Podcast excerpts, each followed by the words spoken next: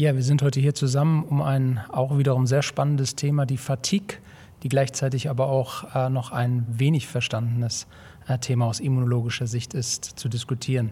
Mein Gesprächspartner ist Stefan Schmidt, niedergelassener Neurologe aus Bonn, äh, und ich bin Tobias Bob, Immunologe aus Mainz. Ja, lieber Tobias, ich freue mich sehr, mit dir das äh, Thema diskutieren zu können. Ich hoffe, wir werden ein wenig Licht ins Dunkle bringen.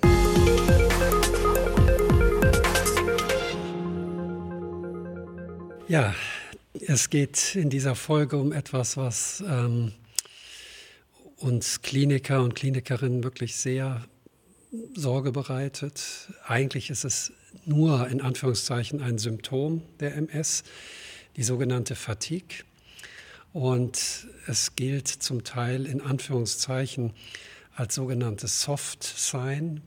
Das heißt, man sieht es den äh, Patientinnen nicht an, aber die Auswirkungen äh, auf das Leben sind äh, extrem.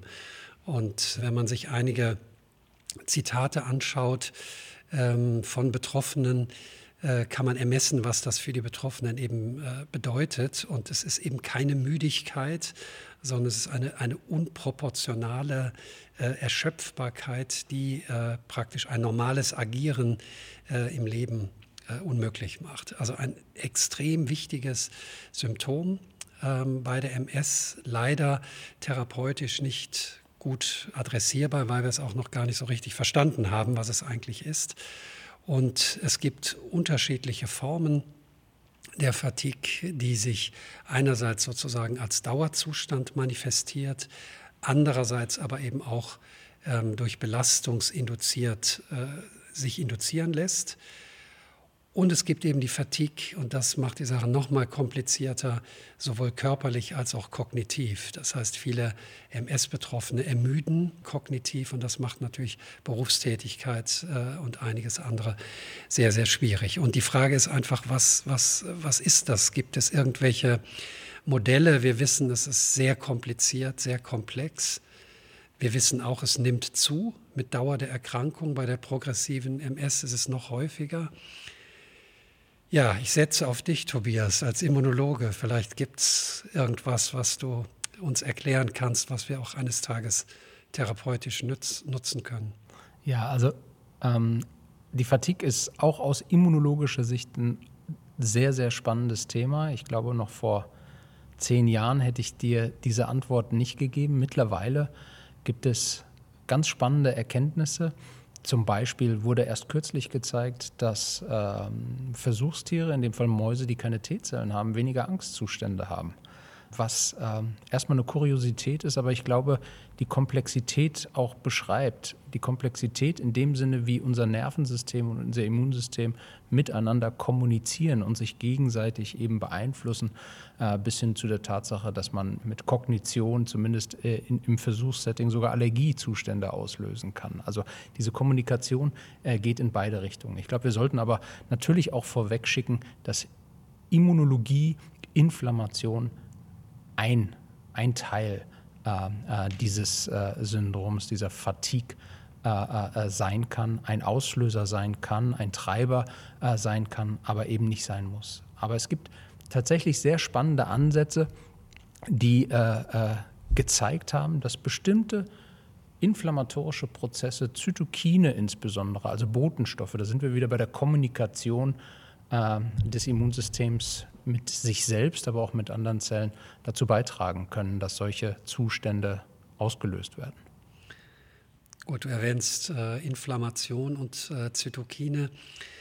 Nun wissen wir, ähm, dass gerade diese Fatigue-Symptomatik ähm, durch die aktuell zur Verfügung stehenden Immuntherapien nur sehr moderat äh, zu beeinflussen ist. Ähm, hast du dafür eine Erklärung? Also wenn wir sagen, Inflammation gleich ähm, Inflammation im Gehirn und äh, begünstigender Faktor für die Fatigue, würde ich oder würden wir als Klinikerinnen mehr erwarten.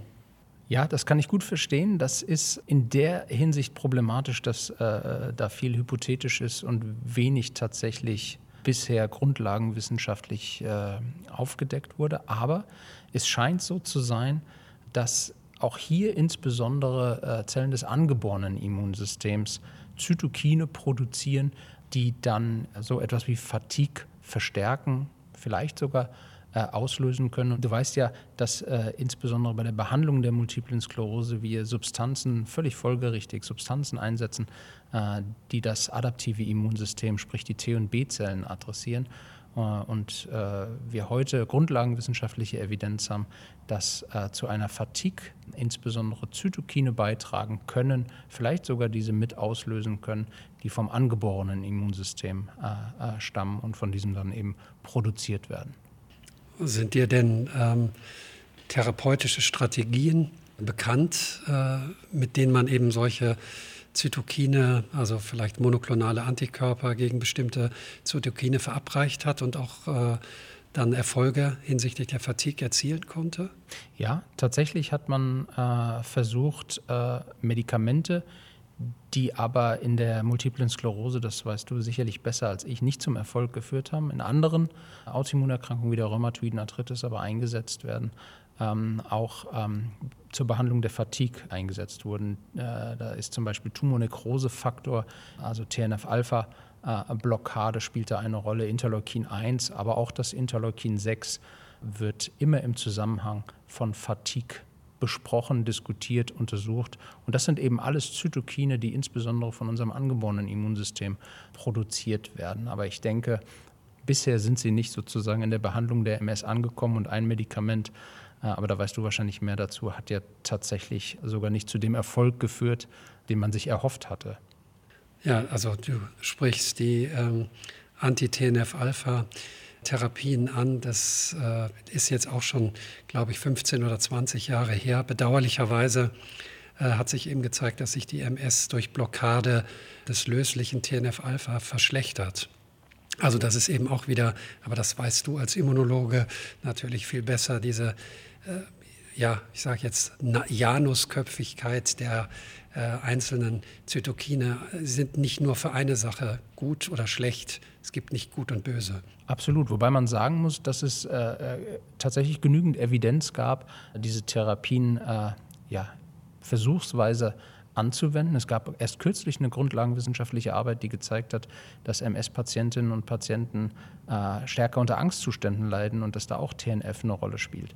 Und wenn wir uns das Ganze immunologisch anschauen, dann kann man uns natürlich fragen, wie wird unser Immunsystem überhaupt bei einer multiplen Sklerose so aktiviert, unser angeborenes Immunsystem, dass es dann diese Zytokine, diese Botenstoffe freisetzt und dann solche Symptomatiken auslöst. Und wir wissen heute ganz gut, dass natürlich Pathogene diese Aktivität auslösen können. Jetzt könnte man sich überlegen, ist es denn dann so, dass immer einer Fatigue auch eine Infektion äh, äh, vorausgesetzt ist? Muss nicht sein. Wir kennen nämlich auch, dass Schaden, Gefahrensignale, die durch Schädigungen her, her, äh, sich herleiten lassen, wie es zum Beispiel dann bei einer Progredienz in der multiplen Sklerose der Fall ist, auch unser äh, Immunsystem, insbesondere unser angeborenes Immunsystem, stark aktivieren können das nennen wir Danger Associated Molecular Patterns, DAMPs, die dann äh, angeborene Immunzellen aktivieren, TNF-Alpha, Interleukin 1, Interleukin 6 zu produzieren und so möglicherweise äh, dann äh, zu der Fatigue beitragen können.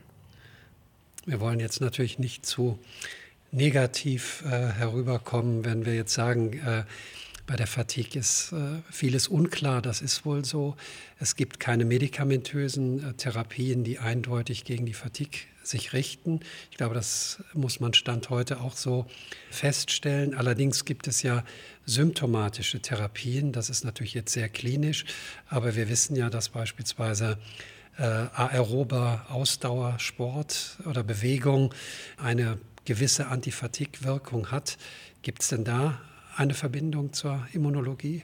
Absolut. Also das, was man vielleicht äh, früher auch so als, äh, ja, ich will nicht sagen Homöopathie, aber als äh, einf einfachstes Mittel, seine Ernährung umzustellen, mehr Sport zu machen, abgetan hat, weil man eben die grundlagenwissenschaftlichen Prinzipien, die molekularen Mechanismen äh, nicht gekannt hat, verstehen wir jetzt diese Mechanismen äh, immer besser. Und man hätte es natürlich auch schon ableiten können, äh, weil über Generationen wir das Wissen hatten, dass Bewegung und Ernährung, die entsprechende Bewegung und entsprechende Ernährung äh, einem gut tun können. Aber wir wissen heute eben, dass ein veränderter Metabolismus durch Bewegung sich stark aufs Immunsystem auswirken kann, dass unser Immunsystem dann eben auch besser arbeiten kann, vielleicht auch Stoffe ausgeschüttet werden, wenn man wieder auf die Kommunikation zwischen Immunsystem und Nervensystem zurückkommen möchte, Endorphine ausgeschüttet werden, vielleicht auch beim Sport und andere Substanzen, die wieder auf das Immunsystem zurückwirken können, Dopamin, was auch eine gewisse tolerisierende Wirkung auf das Immunsystem hat haben kann. Das sind ganz spannende, aber noch sehr am Beginn stehende grundlagenwissenschaftliche Arbeiten,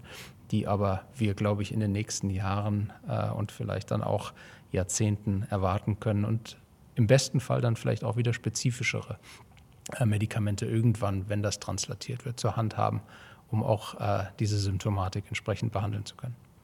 Ja, das äh, stimmt mich doch hoffnungsfroh. Du hast viele Ideen und andere auch, sodass es eben in der Zukunft vielleicht doch Ansätze geben wird. Ähm, ein kleines Plädoyer als Kliniker noch auch an meine Kolleginnen, eben tatsächlich die Fatigue als Symptom anzuerkennen und ernst zu nehmen. Äh, wir helfen den Betroffenen schon damit, dass wir überhaupt anerkennen, dass es das gibt und eben nicht sagen, äh, ich bin auch manchmal müde, es hat eine andere äh, Dimension. Und ich würde mir wünschen, wir würden dem noch spezifischer zu Leibe rücken. Aber ich bin froh, dass es diese Diskussionen gibt, dass du Ideen hast und äh, dass es Hoffnung gibt, dass es noch spezifischere Hilfe gibt. Vielen Dank. Ich glaube, wir sind grundlagenwissenschaftlich auf einem guten Weg und äh, müssen da als Kliniker und Grundlagenwissenschaftler noch weiter bei diesem Problem zusammenarbeiten, um es dann vielleicht in Zukunft irgendwann lösen zu können. Ja, das, äh, Tobias ist das Ende der zweiten Staffel der neuroimmunologischen äh, Serie. Was mir besonders äh, gefällt, muss ich sagen, ist äh, die Möglichkeit des Austauschs, also zwischen einem Kliniker und einem Immunologen. Und ich denke, es ist äh, sehr wichtig, dass wir eine gemeinsame Sprache finden, um diese komplexen Inhalte untereinander zu verstehen, aber auch für andere verständlich zu machen und äh, denke, das funktioniert mit dir ganz wunderbar und würde hoffen, wir finden weitere spannende Themen, dass es auch vielleicht eine dritte Staffel gibt. Ja, lieber Stefan, äh, da möchte ich mich anschließen. Da bin ich mir ganz sicher, dass wir weitere spannende Themen finden werden. Die Klinik und die Grundlagenwissenschaft entwickelt sich immer weiter und ich glaube, gerade diese zwei Felder sollten sich, wie du schon gesagt hast, äh, befruchten und dann können wir das spannend und aber auch informativ für die Zuhörerinnen und Zuhörer darstellen.